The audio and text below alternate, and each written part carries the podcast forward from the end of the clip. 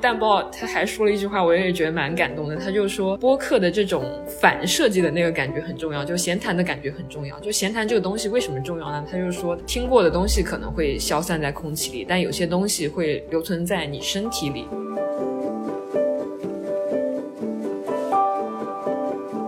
他听随机波动嘛，他说张之琪陪伴。他的声音比他妈妈陪伴他的还要多，因为然后因为听随机波动，因为听播客，还多做了很多家务。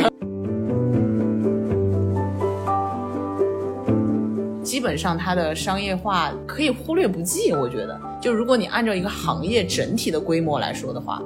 就基本上只有那么几个号能赚钱，就是就大家还是在一个用爱发电的阶段。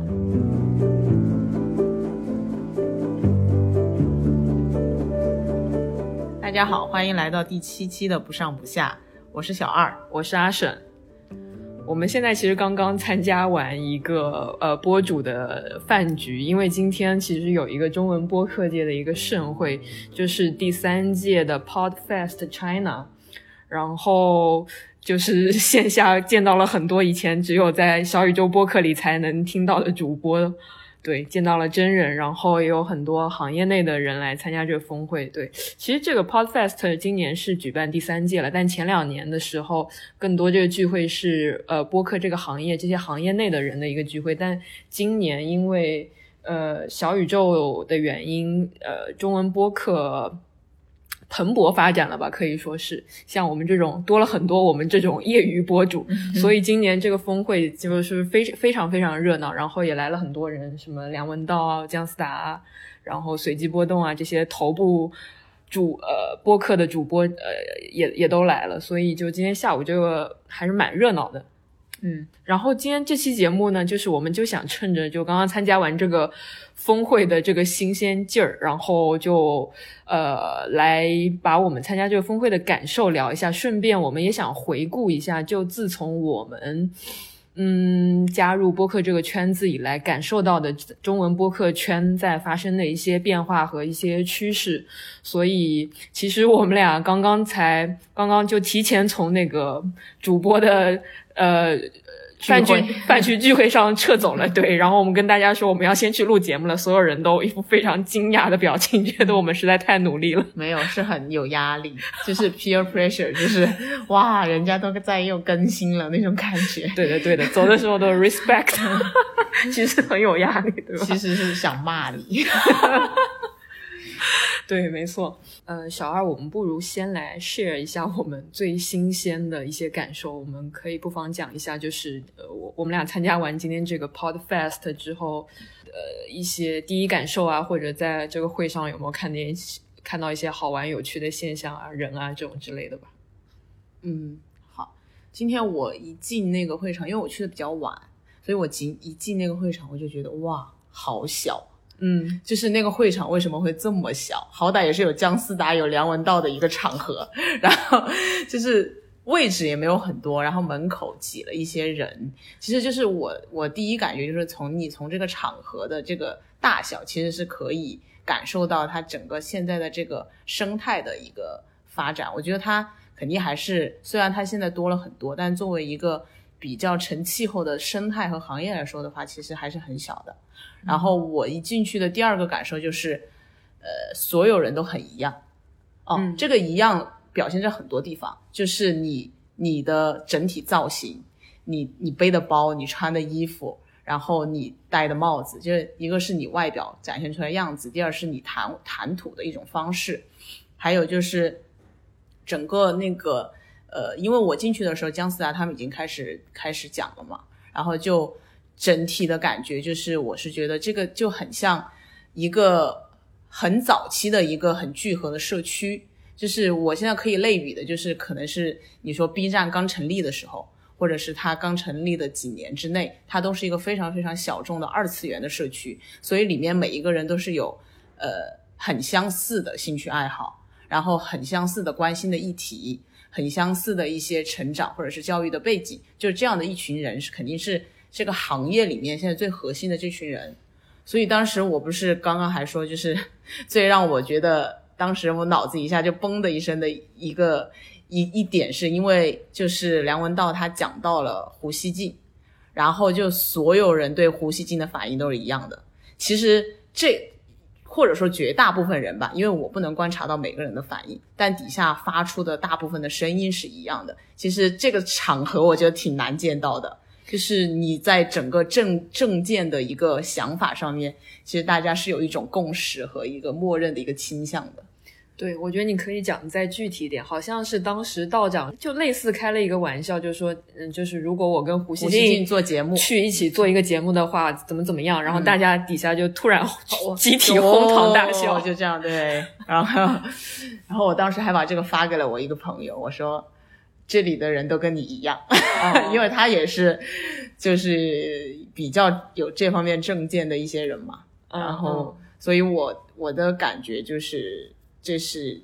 一个很核心的一个有非常非常多相似背景的一些人组成的一个社群。现在来说的话，嗯，而且今天在那个第一场峰会的时候，我觉得“同温层”这个词变成了一个非常高频提起的一个词。对对对对，呃，就是梁文道、姜思达他们那场讨论的时候，就是有一个比较重要的议题，就是大家在说那个我们做的，就主播在讨论我们做的节目是否要。打破这个同温层，我是不是要取悦别的不是我核心受众的那些人？我要我是不是要取悦一些所谓更大众的一个人？嗯，对，答案就是不需要。呃，我我觉得大家比较多的还是觉得不需要的。就比如说，就道长刚当时讲了一个很有趣的话，他说。呃，随机波动、忽左忽右这两档节目都很小众，但却成为了中文播客界最成功的节目。这个现象难道不奇怪吗？我听到他的核心观点，意思就是，呃，中国很大，就是任何一个小众，其实它都是很大众的一个东西。就比如说，你你想要的受众是多少人？你我整个中国有十四亿人，难道你要取悦到这十四亿的人才叫一个大众的节目嘛？就其实你这十四亿当中，可能有两百万已经就是一个。非常对他有讲的内容了，对对，他有讲这个这个这这一层意思，是的，就这个不奇怪，是一个是个反问句，你懂吗？就是他完全就是这两档节目完全可以很小众，他又但又可以是中文播客界节目的一个呃，它代表了一个高度，因为是，嗯，因为这种有高度的节目，它不一定就是最受大众欢迎的嘛，对吧？是标标杆性的那种节目的那种意思，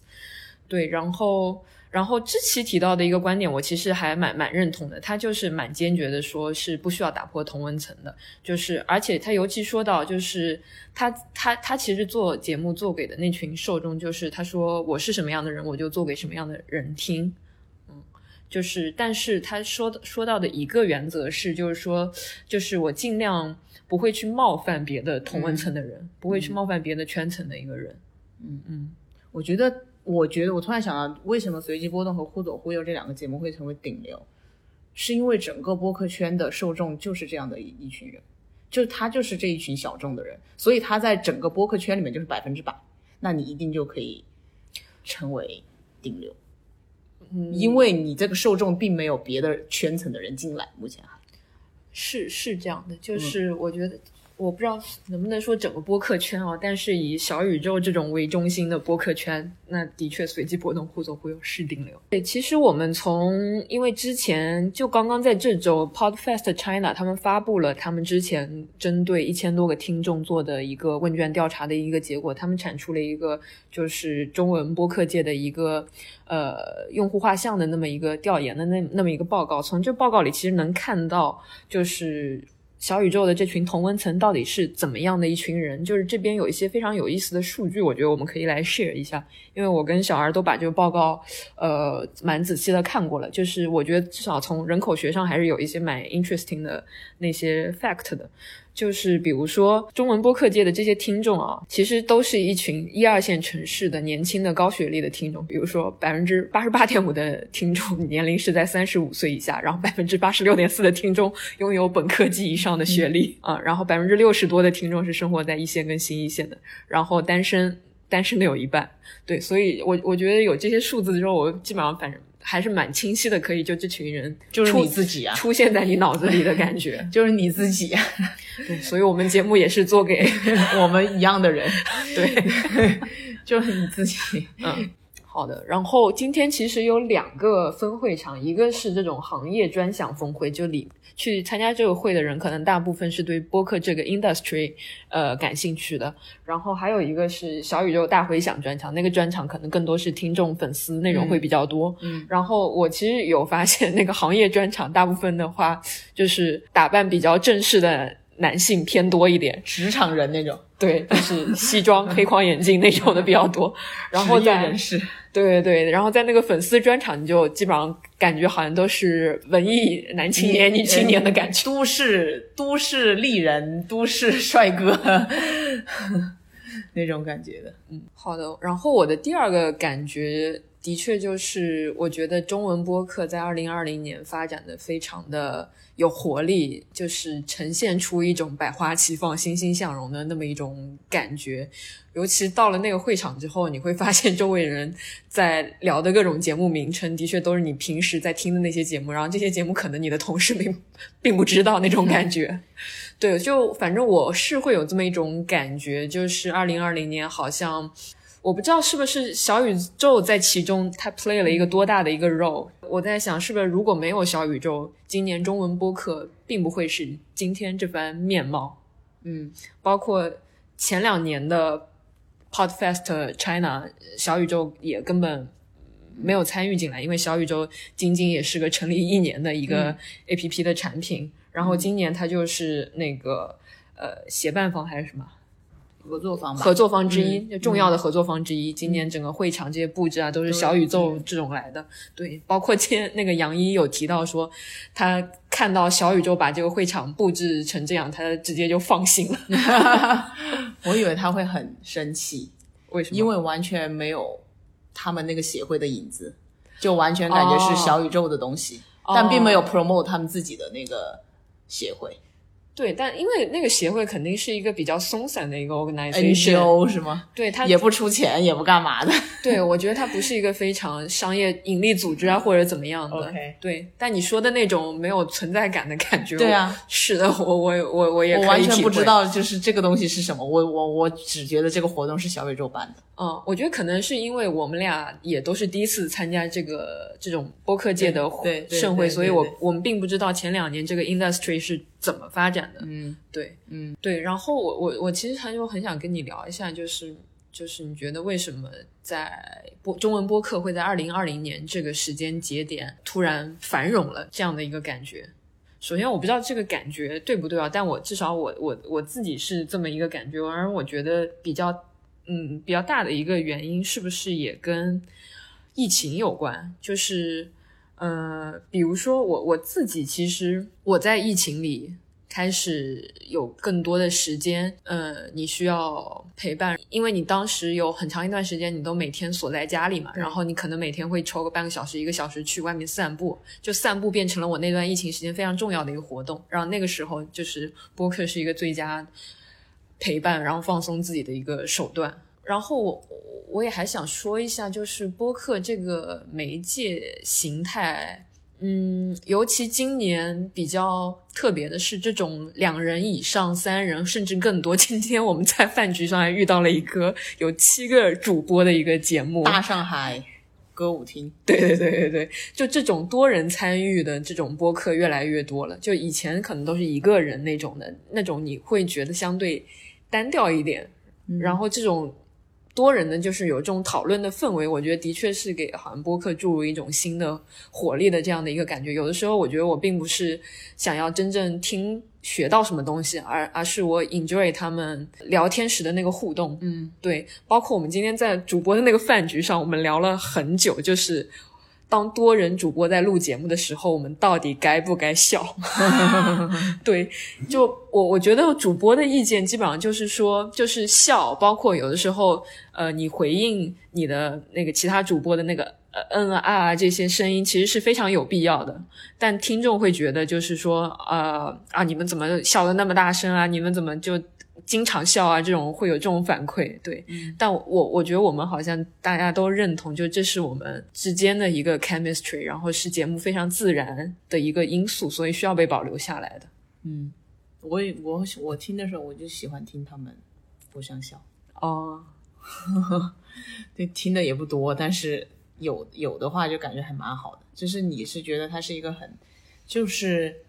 不是那么正经，或者是一种说教的那种感觉的东西，它它就像你的朋友嘛。嗯其实这是音频的一个最大的特点，就是它是伴随性的，然后它需要让你感觉到轻松，嗯，这个是比较重要的。对，然后但是你刚刚说就是呃说这个播客很就什么欣欣向荣的发展，我不确定这个是不是啊，因为我之前可能没有很关注，可能就是我今天进到那个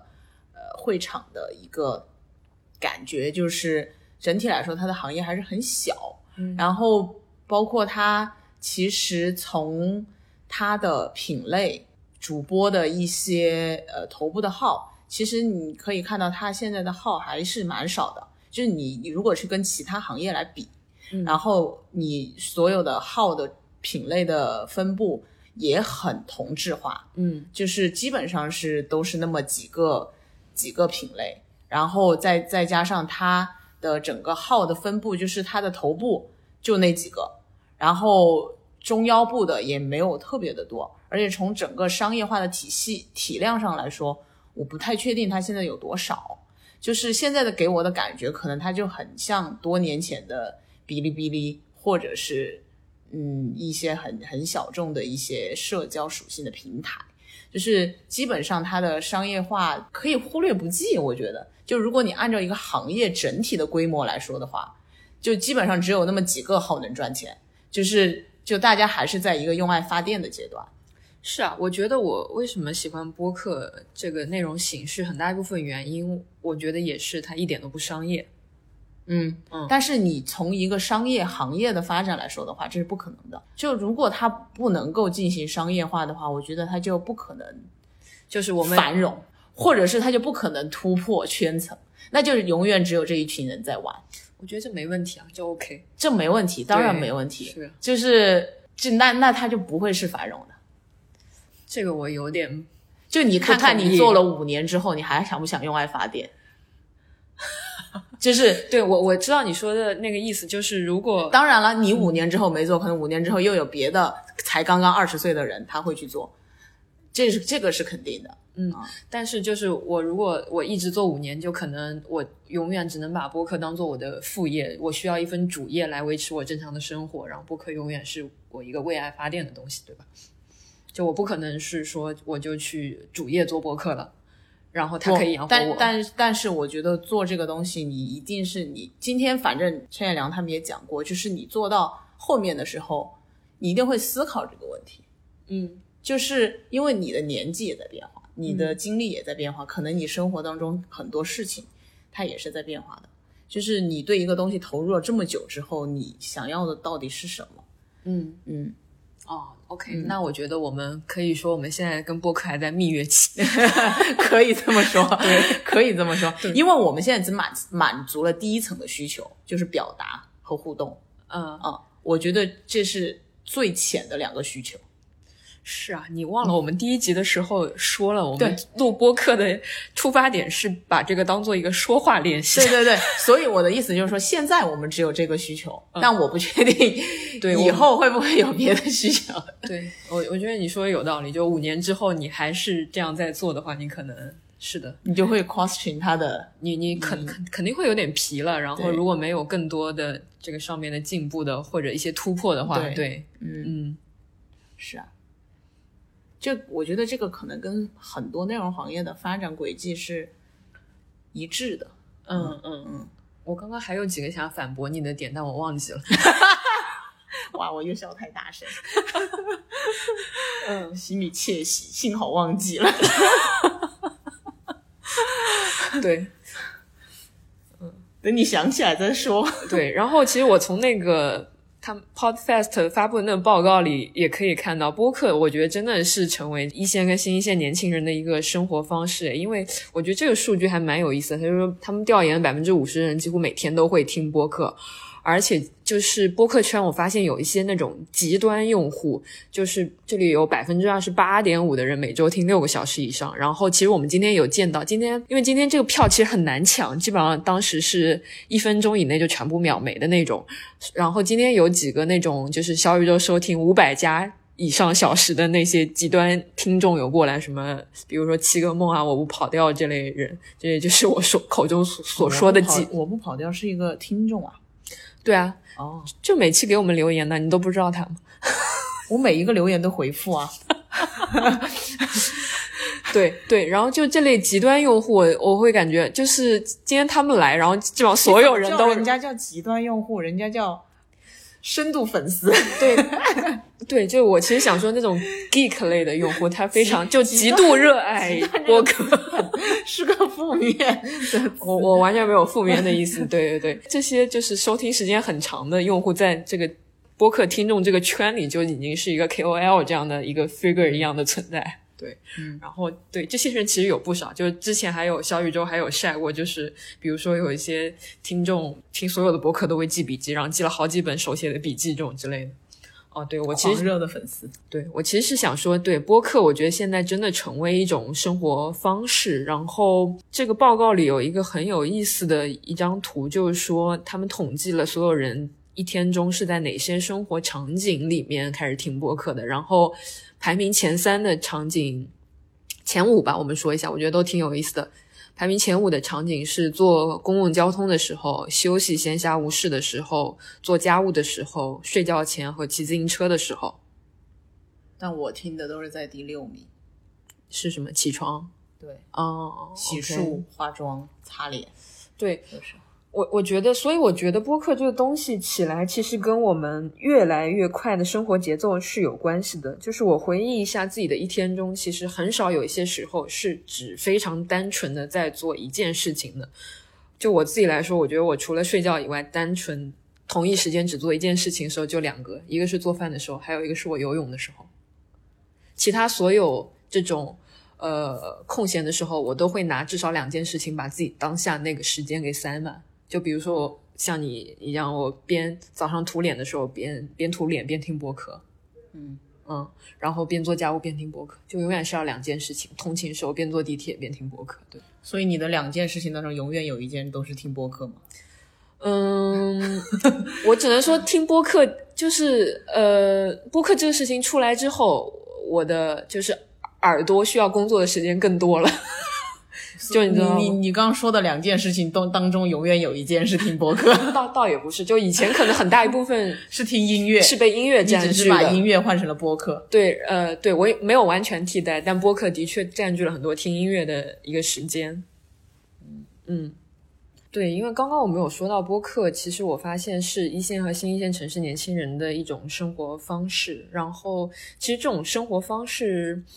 背后，你会看到大家的。呃，对播客这个时长的这个东西其实并不敏感。就比如他们这个报告里有写到说，其实很多人是可以接受一个小时甚至一个小时以上的那个播客的，而且大家没有这个 pressure，说我一定要一次性听完这一个小时的节目。很多人。包括我很多朋友跟我说，他们可能要分三四天才听完我们的节目这种的，我觉得这种东西完全 OK，都非常符合大家现在的那个生活节奏。但我觉得为什么大家听众会对播客这个时长并不敏感呢？我觉得这背后还是反映播客始终是一个非常轻量级的知识获取的一个内容形式，甚至它都有些播客都谈不上是一种知识获取，可能单纯只是一个陪伴感那种感觉。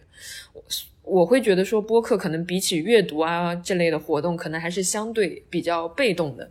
我觉得拿我自己来举例，我觉得很多时候我自己听播客的时候，可能要听到非常非常有意思的内容的东西的时候，我才会促使我自己去思考，或者促使我去搜某个东西。这样，就很多时候你听，你感觉就只是被那个声音推着在走那样的一个感觉。我觉得这个就被声音推着走这种感觉，其实就是一种陪伴感吧。嗯，我有的时候，我我觉得我一天中有一些特定的场合，我会希望听一些不是那么深度、不是那么 heavy 的播客。就比如说早上边涂脸边听播客的时候，我会听一些就是中度 heavy，但是又有点有意思内容的那种播客，因为就比如说你涂脸的时候，你可能厨房还在做早饭，你要时不时的走出去去厨房。那这种时候，我会喜欢听一些就是我不需要听到全部内容的那种博客，我随时可以退出的那种博客。嗯嗯，其实今天我们峰会上提到一个。还有一个蛮高频的词，其实就是陪伴感跟附近性嘛。然后我我觉得我自己的一个例子蛮好说明这个点的，就是说我发现我身边我的节目，我们的节目最忠实的听众其实是我的朋友们跟同事们。就是因为我做了播客之后，我发现我有这么一些朋友，他们开始听播客，然后他们会跟我说，他就看自己小宇宙的数据，哎，发现自己听这个用这个 A P P 的所有的时间，大部分 百分之八十五都是在听我的播客，然后这个时候你就会觉得，哎，还蛮感动的，所以我会觉得就是。做了自己的节目之后，自己的节目给自己的朋友提供这么一种陪伴感，反而也是蛮好的。就你会跟你朋友的那个 connection 加强了，这个 connection 不需要你跟他发微信，你跟他聊天来解决，而是可以这样通过一个间接的方式，他可能还更能走进你的内心。对，这是一个增加他认识你的方式的感觉。对，嗯。所以很难讲这部分人是播客的受众，但我们也许可以把它变成播客的受众，就是很多人只是听，为了听我，所以我的朋友们去下载了小宇宙，但他们对其他东西也没有很关心吧。嗯，我今天听到蛋豹讲这一趴的时候，有有几个点，我觉得我还蛮感动的。他就说他听随机波动嘛，他说张之琪陪伴。他的声音比他妈妈陪伴他的还要多，因为然后因为听随机波动，因为听播客，还多做了很多家务，有的 多做了很多家务倒是真的。哦，我我自己的感觉是，有的时候你边做家务边听播客，你会情不自禁的家务做的慢一点，拖地拖的慢一点那种感觉，可以多听一会儿。对，就是你沉浸在那个节目里，就就慢慢的做家务这样的。听一会儿。对，然后蛋豹他还说了一句话，我也觉得蛮感动的。他就说，就是播客的这种反设计的那个感觉很重要，就闲谈的感觉很重要。就闲谈这个东西为什么重要呢？他就说，他说听过的东西可能会消散在空气里，但有些东西会留存在你身体里。就播客给你的陪伴感，它是一个非常确定的一个陪伴感。因为我觉得现在社会就是大家的流动性都那么强，嗯，对吧？你看。大家毕业找工作就可能一下子就换好几个工作啊，然后你也可能在好几年里换很多城市啊，这种迁徙啊，这种都变得非常多嘛。所以我觉得，对播客的确提供了那么一种确定性和稳定感的那么一个感觉。还有一个我觉得还蛮有意思的，就是淡豹之奇道长他们那场讨论到的一个点，就是说声音这个媒介带来的一些新的东西。就是我记得淡报有讲到，他觉得播客这个东西，他觉得播客是一个像声音的一个真人秀。就他为什么就是呃，他觉得我们为什么喜欢听呢？就是因为觉得比起播客，比起文字跟综艺这个 format 本身，它更接近生活一点。就是因为声音这个媒介，它可能传达了很多文字所没法传达的一个东西。就是比如说，你听播客的时候，你可能会通过一个人。讲话的方式啊，然后听他的一些语音语调啊，然后有的时候就是两个主播或几个主播在一起讲话的那个 dynamic，那个就那个 dynamic，他们之间的那个互动那些东西是非常吸引你的。但这些互动这些东西非常的飘在空中，你抓也抓不住，你也很难用文字写下来把它形容出来。就这些东西，你可能真的只有去听节目。你作为听众，你才能真真切切的感受到，因为我们现在生活的这个媒介世界是被视觉给主导的。就以前那是文字的一个世界，那现在都是被短视频啊、视频媒介给主导的。所以，我们了解世界的方式，你可以说只剩下了视觉。那文字现在越来越示威嘛？那那那播客其实提供了，我觉得是提供了一一种非常一个新的媒介，一个新的视角，嗯，这么一个感觉，对。我还想说一个蛮有，就是可能最后收尾加一点好玩的东西。我就觉得今天参加这个峰会，这些人跟我以往参加过的任何那些行业论坛一个很大的区别，就是说，我觉得大家做的 PPT 都非常好看，非常有审美，就从侧面也反映出了这一群相对还比较同质化的一群审美比较好的人，对